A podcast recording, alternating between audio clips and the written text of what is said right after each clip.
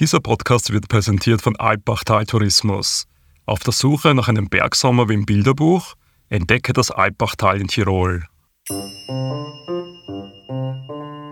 Die Landschaft verändert sich stark äh, durch den Klimawandel. In vergletscherten Gebieten äh, fehlt äh, die, die Stütze des Gletschers. So stark wie jetzt war der Rückgang seit äh, dem Beginn der Messungen noch nicht.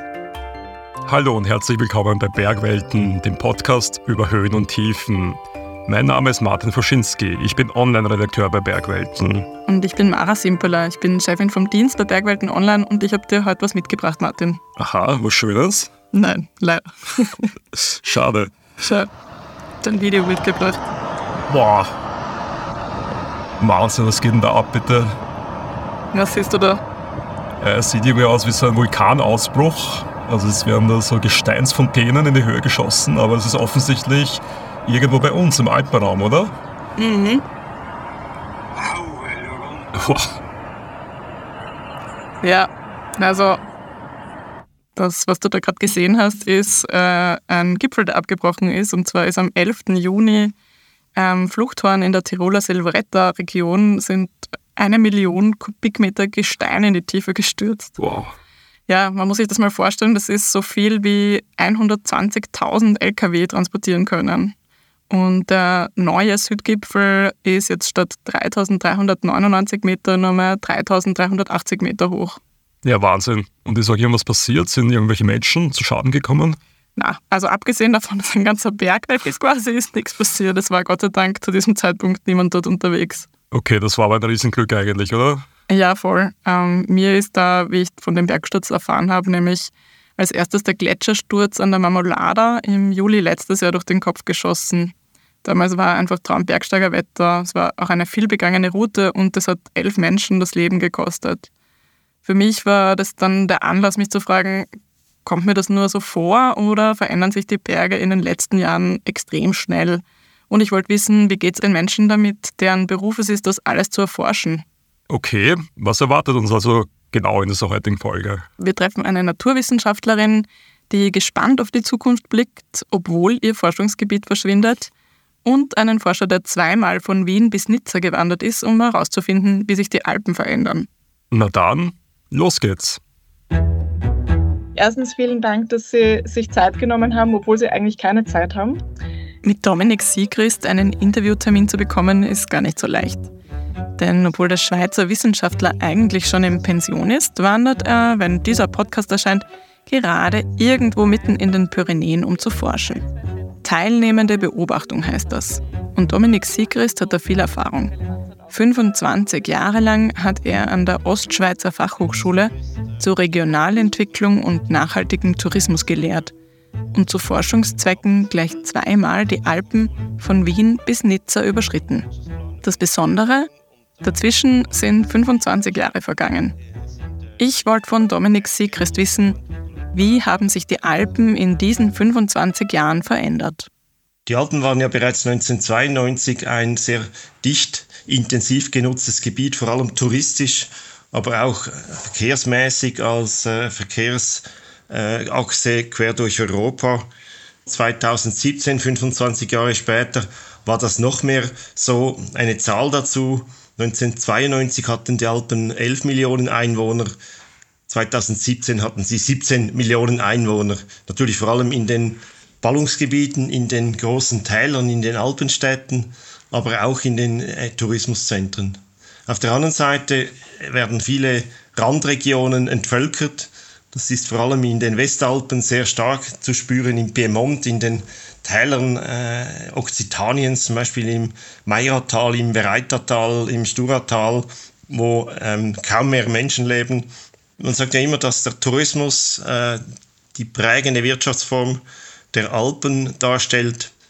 Das mag äh, quantitativ stimmen, aber wenn Sie so vier Monate durch die Alpen wandern, dann kommen Sie sehr oft durch Gebiete, wo überhaupt kein Tourismus existiert. Da sind Sie äh, total allein unterwegs. Dominik Siegrist erzählt also zuerst einmal über die Themen, die er auch erforscht hat und die eher mit den Menschen in den Alpenregionen zu tun haben. Deshalb habe ich ihn auch gefragt, welche Veränderungen ihm in der Natur aufgefallen sind. Die Landschaft verändert sich stark äh, durch den Klimawandel. Da verwundert es ja nicht, dass die Gletscher äh, stark zurückgegangen sind. Die äh, Erwärmung führt eben dazu, dass die Gebirge instabil werden. Vor allem in großen Höhen ist der Permafrost ein Thema. In gletscherten Gebieten äh, fehlt äh, die, die Stütze des Gletschers, da brechen die Seitenwände ein. Äh, es gibt äh, natürlich das Problem von, von den Niederschlägen, dann eben auch von, von Hochwasser- und Murgängen, wenn dann stark Niederschläge eintreten. Es ist so, die, die Berge und ihre Landschaften verändern sich und das hat auch damit zu tun, dass dann die Bewirtschaftung damit ändert. Also bestimmte Gebiete sind nicht mehr gut zu bewirtschaften und werden dann eben äh, offen gelassen. Also das heißt, dass sie quasi zu einer Art neuen Wildnis werden. Kaum irgendwas verdeutlicht die Veränderung durch die Erderhitzung so plakativ wie die Gletscher. Als ich Dominik Sigrist gefragt habe, woran er Veränderungen erkennt, hat er eben auch als allererstes die Gletscher erwähnt. Und wenn man über Gletscher spricht, kommt man in Österreich an einem Menschen fast nicht vorbei. Mein Name ist Andrea Fischer, ich bin Gletscherforscherin, Glaziologin am Institut für interdisziplinäre Gebirgsforschung der Österreichischen Akademie der Wissenschaften in Innsbruck mitten in den Bergen. Andrea Fischer erforscht die Gletscher und Berge der Alpen seit mehr als 20 Jahren und sie sagt, das einzig richtige Überraschende an dem Felssturz am Fluchthorn, über den wir zu Beginn der Episode geredet haben, war, dass man nie weiß, wann so etwas passiert. Aber dass etwas passieren wird, das war für sie nicht ganz überraschend. Wir wissen, dass äh, diese Temperaturerhöhungen, die Verlängerung eben der Saison, das äh, Fehlen von schützenden Firnschichten auch in Bergflanken dazu führt, dass sich das Gestein erwärmt, dass dort äh, vorhandene Eisschichten ausschmelzen und im aufgelockerten, schon erodierten Gestein so der Halt einfach verloren gehen kann. Vielleicht sollte ich an dieser Stelle kurz erklären, warum der Gipfel am Fluchthorn abgebrochen ist, damit man das, was Andrea Fischer hier sagt, besser verstehen kann. Viele Gipfel im Hochgebirge werden nämlich von Permafrost zusammengehalten. Vielleicht denkt ihr bei diesem Wort zuerst an Sibirien, aber Permafrost gibt es eben auch in den Alpen. Dort wirkt er im Hochgebirge wie eine Art Kleber. Und das Problem ist, wenn es zu heiß ist und wenn eine schützende Schneedecke fehlt, weil zum Beispiel im Winter zu wenig Schnee fällt, schmilzt der Permafrost und der Kleber löst sich. Dann kann es passieren, dass eben auch große Felshänge abrutschen. Und damit sind wir auch schon bei der größten Veränderung, die unsere Berge beeinflusst. Es wird wärmer. Wir wissen aus Aufzeichnungen zu den Temperaturen, aus dendrochronologischen Daten, also Baumstammanalysen der vergangenen Jahrtausende, dass wir uns äh, schön langsam einem Punkt annähern, wo es wärmer werden wird als in den letzten Hunderttausenden von Jahren im Alpenraum. Andrea Fischer ist ganz Wissenschaftlerin. Sie meint, dass man nicht genau sagen kann, ob es in der Vergangenheit schon ebenso rasche Erwärmungen gegeben hat, weil dazu die Daten fehlen. Aber sie sagt schon, dass die Geschwindigkeit, mit der die Gletscher in den Alpen zurückgehen, seit Beginn der Messungen nie so stark war wie heute. So stark wie jetzt war der Rückgang seit äh, dem Beginn der Messungen noch nicht. Da muss man natürlich immer vergleichen mit Paleodaten. Die reichen mehrere Jahrtausende zurück, sind allerdings sehr viel unschärfer und auch hier sieht man die heute jährlich verloren gehenden Eisdicken von etwa ein bis zwei Metern können in den letzten Jahrtausenden nicht allzu oft aufgetreten sein, weil wir eben Eisbohrkerne haben, die bis 6000 Jahre zurückreichen und äh, die schon lange weg wären, wenn das der Regelfall gewesen wäre. Falls ihr gerade über das Wort Paleodaten gestolpert seid, so bezeichnet man Daten aus der erdgeschichtlichen Vergangenheit. Das heißt, es geht um ganz weit zurückreichende Zeiträume. Okay. Jedenfalls, für eine Glaziologin bedeuten diese Veränderungen auch, es gibt viel mehr Arbeit auf den Gletschern. Andrea Fischer sagt, die Saison, in der sie draußen Messungen vornehmen kann, ist im Vergleich zu früher doppelt so lang. Früher haben wir Mitte Juli begonnen mit den Bohrungen der Schmelzpegel. Wir haben Anfang September aufgehört und mittlerweile bohren wir von Juni, Anfang Juni bis Ende September Pegel. Um zu untersuchen, wie die Gletscher sich verändern, gibt es verschiedene Methoden. Erstens gibt es Gletscherlängenmessungen. Die werden schon seit 1891 jedes Jahr durchgeführt. Damals übrigens weil man Angst hatte, dass durch vorstoßende Gletscher Seen aufgestaut werden, die dann zur Gefahr für die Täler werden konnten. Das kann man sich heute eigentlich fast nicht mehr vorstellen. Dafür gibt es bis heute Messsteine, anhand derer man abschätzen kann, wie weit von diesem Punkt die Gletscherzungen weg sind. Heute schaut man eben nicht mehr, wie nahe die Gletscher diesem Stein kommen, sondern wie weit sich die Gletscher von diesen Messsteinen zurückgezogen haben. Aber weil die Gletscher mittlerweile nicht mehr nur in der Länge zurückgehen, sondern insgesamt an Volumen verlieren, muss man mittlerweile auch aus der Luft beobachten, wo etwa neue Felsen auftauchen und wo sich Gletscher teilen. Und an zehn Gletschern in Österreich werden regelmäßig Pegelbohrungen durchgeführt. All diese Messungen zeigen in den letzten Jahren leider, dass die Gletscher sich drastisch zurückziehen. Es gibt Schätzungen, die sagen, dass es in 50 Jahren in den Ostalpen kaum noch Gletscher geben wird. Ich habe Andrea Fischer gefragt, wie es ihr damit geht. Schließlich hat sie ihr berufliches Leben den Gletschern gewidmet. Und ich muss sagen, ihre Antwort hat mich doch ziemlich überrascht. Was sie gesagt hat, erfahrt ihr nach einer kurzen Werbeunterbrechung.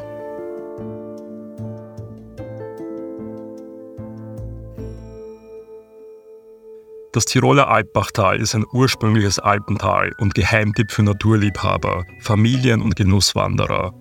Was du hier findest, eine malerische Kulisse in den Kitzbüheler Alpen mit zehn Orten, urige Architektur, traditionelles Handwerk und ganz vorne mit dabei besondere Naturerlebnisse für die ganze Familie.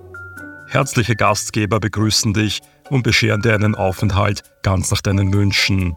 Erobere Gipfel, genieße die Natur und schaffe unvergessliche Erinnerungen. Willkommen zurück. Man kann nachweisen, dass die Alpen mindestens in den letzten 6000 Jahren vergletschert waren. Ich wollte von der Glaziologin Andrea Fischer wissen, wie geht's ihr damit, dass sie vielleicht das Ende dieser Ära miterlebt? Und ich habe damit gerechnet, dass sie wehmütig bei dieser Frage wird. Aber eigentlich war ihre Antwort das genaue Gegenteil.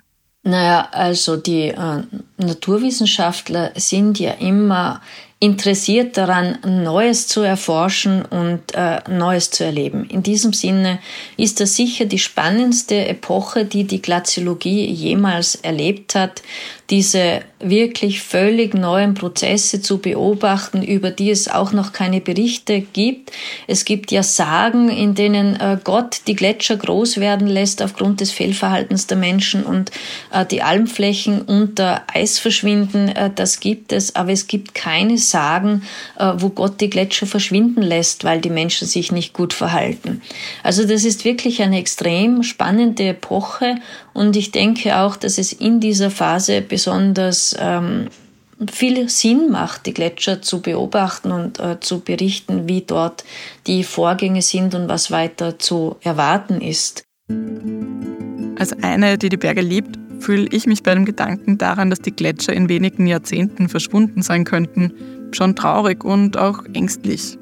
Ich hätte erwartet, dass es Andrea Fischer ähnlich geht, aber sie ist da ganz Wissenschaftlerin und größtmögliche Objektivität bemüht.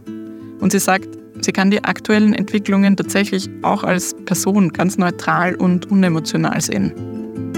Das gelingt mir tatsächlich auch als äh, Person ohne große Anstrengung. Natürlich denke ich mir, wenn es äh, diese Winter gibt mit sehr wenig Schnee, ich würde gern Skifahren gehen oder es wäre schön, wenn jetzt ein wirklich äh, kalter, winterlicher Winter wäre mit ganz viel Schnee. Aber ich weiß auch auf der anderen Seite, es wird diese Winter auch in einem wärmeren Klima geben, nur eben sehr selten. Und so muss man eben mit den Veränderungen, äh, die man äh, nicht zu 100 Prozent beeinflussen kann, auch äh, zurechtkommen. Und ich freue mich jedes Mal sehr, wenn es schneit. Vielleicht haben meine Angst und ihre Gelassenheit auch mit einem großen Missverständnis zu tun, dass wir die Berge nämlich gern als etwas Ewiges, Unveränderliches wahrnehmen. Andrea Fischer erforscht andere Zeiträume, Alleine die Eiskerne, die sie bei den Messungen aus den Gletschern holt, gehen 6000 Jahre zurück. Man muss sich das mal vorstellen, damals lebten die Menschen noch in der Steinzeit. Und für Berge an sich gilt nochmal eine ganz andere Zeitrechnung. Das einzig Beständige ist der Wandel, ist eine alte Weisheit. Das gilt insbesondere für die Gebirge. Die Gebirge haben sich im geologischen Sinn gerade erst gebildet. Alles, was wir an Landschaft im Alpenraum sehen, seien es die von den Gletschern aufgeschobenen Moränen, als auch äh, Schwemmkegel, auf denen heute die Dörfer stehen, ist ein Übergangsstadium, ist auf einem Weg der, der Veränderung und ist durch die Veränderung entstanden. Ich finde es wichtig, an dieser Stelle klarzustellen, dass Andrea Fischer damit nicht den menschgemachten Klimawandel leugnet. Sie sagt bloß, den Gletschern selbst ist die Situation wahrscheinlich relativ egal. Die Gletscher sind in der Vergangenheit in den Alpen weitgehend verschwunden gewesen, aus anderen Ursachen, als sie es heute sind. Ähm, und sie werden wiederkommen. Äh, in der nächsten Eiszeit äh, werden sie voraussichtlich wieder die gesamten Alpen bedecken. Für die Gletscher also ist es ein ständiges Kommen und Gehen. Wenn man sie, die Naturwissenschaftlerin, nach den Veränderungen in den Bergen fragt, die ihr am meisten Sorge bereiten, spricht sie nicht von abstürzenden Gipfeln und schmelzenden Gletschern, sondern sie spricht von uns, von den Menschen. Die Entwicklung, die mir am meisten Sorge bereitet, ist diese Polarisierung. Äh, wir kennen das in den Alpen was Gott durch einen Berg geteilt hat, soll der Mensch nicht mit einem Tunnel verbinden. Zurzeit werden sehr viele Berge aufgehäuft und wenig Tunnels gegraben. Und ähm, das Überleben der Menschen in den Alpen hat über Jahrtausende nur funktioniert, weil sie zusammengeholfen haben. Es ist nicht möglich, dass eine Person allein in dieser Umgebung überlebt. Äh, man muss irgendwie in der Gruppe agieren. Das äh, fehlt mir momentan ein wenig. Ähm, ich habe den Eindruck, jeder schaut nur mehr auf sich und jede. Ich glaube, ich lehne mich jetzt nicht zu weit aus dem Fenster, wenn ich sage, dass wir einander mit dem Fortschreiten der Klimakrise noch mehr denn je gegenseitig brauchen. Andrea Fischer hat in unserem Gespräch gesagt, es geht bei Veränderungen im Alpenraum in Wahrheit immer darum, wie es uns Menschen damit geht. Also damit, dass die Tier- und Pflanzenarten, die derzeit im Alpenraum verbreitet sind, in einer wärmer werdenden Welt vielleicht kein stabiles Ökosystem mehr bilden können. Der Natur ist es egal. Sie wird über mehrere Jahre, Jahrhunderte, Jahrtausende, man weiß nicht ähm, momentan, wie, wie man diese Zeitskala einordnen kann, auch wiederum ein ähm, funktionierendes Ökosystem darstellen. Aber für uns Menschen ist es wichtig, dass wir uns vorbereiten, diese Übergänge möglichst gut äh, zu bewältigen und äh, uns natürlich auch zu überlegen, ähm, wie viel Raum wollen wir dem Klimawandel geben? Wollen wir jetzt wirklich das Maximum an Erwärmung herausholen mit einer maximalen Emission von Treibhausgasen? Oder wollen wir eher mit dem Temperaturregime in einem geringeren Bereich bleiben, äh, wo wir weniger uns anstrengen müssen, um in diesem wärmeren äh, Regime zu überleben. Das sind Entscheidungen, die wir äh, treffen müssen und wo wir uns fragen müssen, wie geht es uns denn dann mit dieser Entscheidung? Wichtig ist, diese Entscheidung bewusst zu treffen. Ich habe am Anfang dieser Folge die Frage gestellt, ob die Veränderungen in den Alpen gerade besonders schnell gehen und besonders stark sind. Dazu haben meine beiden Interviewpartner eher vorsichtig geantwortet. Aber zwei Dinge wissen wir. Nämlich erstens, dass sich Europa doppelt so stark erhitzt wie der globale Durchschnitt und zweitens, dass die Bergregionen nochmals stärker von der Erderhitzung betroffen sind. Das ist was, das man vielleicht mal sacken lassen muss. Und damit sind wir auch mitten in einer Debatte, die in allen Alpenregionen extrem emotional geführt wird nämlich inwiefern müssen wir die Berge verändern, um sie zu erhalten.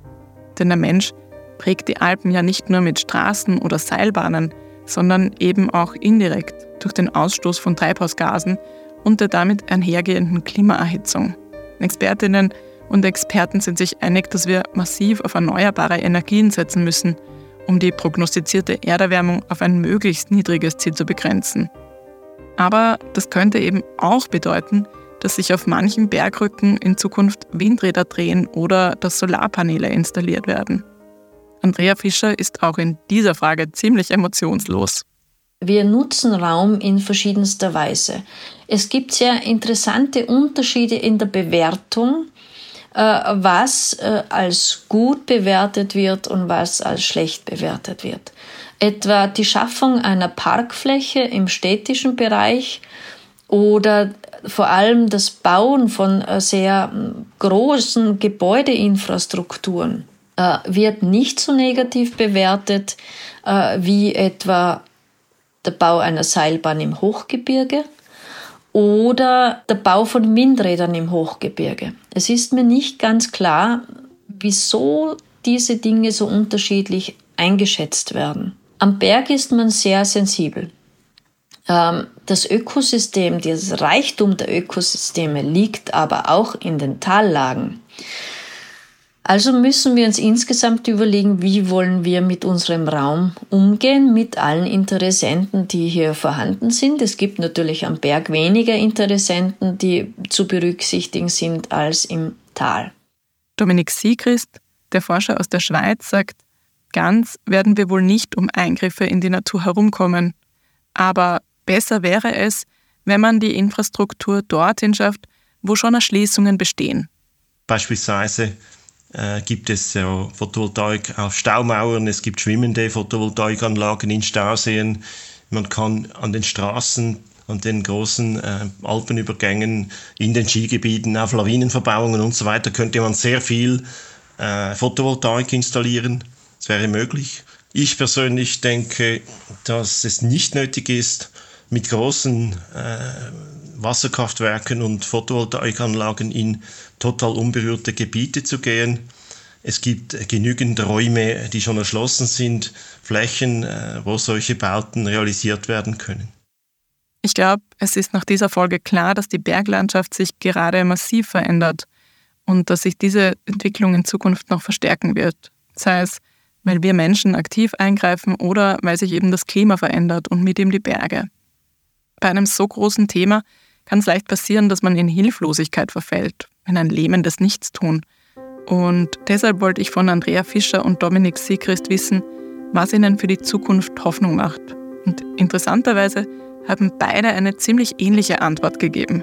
Was mich sehr freut, ist doch erstens ein ähm, wiedererstarktes äh, politisches Interesse bei der Jugend, auch wenn es oft Formen hat, die man als ältere Person, und ich kann mich gut erinnern, äh, wie das war, als ich jung war, die man als ältere Person nicht mehr so gutiert, ist es dennoch wichtig, dass sich die jungen Menschen für Politik äh, interessieren. Sie werden diese Zukunft, die wir heute äh, als Modell vor uns sehen, miterleben. Ich denke, es ist ganz, ganz wichtig, dass sich die Jugend hier beteiligt. Hoffnung habe ich seit der Klimabewegung, also der Klimastreik oder die Fridays for Future haben damals den Anlass gegeben, aber heute ist weltweit eine Bewegung aktiv. Ich glaube, so eine Bewegung hatten wir seit Jahrzehnten nicht mehr, äh, die sich für den Klimaschutz engagiert. Das äh, macht mir Hoffnung, das hilft mir auch, weiter dran zu bleiben und äh, eben dieses wahrscheinlich größte Problem, diese größte Bedrohung der Menschheit irgendwann doch noch in den Griff zu kriegen. Vielleicht kann man diese Hoffnung, die die beiden in die Jugend von heute stecken, auch als ein Plädoyer dafür sehen, dass Veränderung etwas Unvermeidbares ist. Dafür, dass wir uns damit abfinden müssen, dass die Berge, wie wir sie heute kennen, in Zukunft vermutlich anders aussehen werden. Aber ich glaube, wir sollten auch heute schon alles dafür tun, damit sie auch in Zukunft ein Ort sein werden, an den wir gehen können, um innezuhalten und um die Zeit für eine Weile zu vergessen.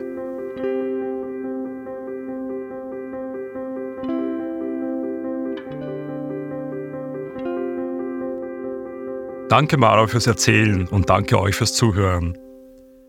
Die Forschungsreise von Dominik Siegrist in die Pyrenäen kann man übrigens auf Instagram verfolgen. Wir verlinken euch den Account in den Show Notes. Unsere nächste Folge kommt am 15. August. Schaut doch bis dahin auf unsere anderen Kanäle vorbei. Auf bergwelten.com, auf Instagram, Facebook oder auf TikTok. Und gerade ist ein neues Magazin erschienen, in dem ihr die 50 schönsten Bergseen der Alpen findet. Wenn ihr also wissen wollt, wo ihr als nächstes hinwandern solltet, kauft euch das neue Magazin. Diese Folge des Bergwelten-Podcasts wurde produziert von Mara Simpeler. Dieser Podcast wurde präsentiert von Alpbachtal Tourismus. Ein entschleunigter Bergsommer in Tirol wartet auf dich. Buche jetzt gleich deine Unterkunft unter alpbachtal.at.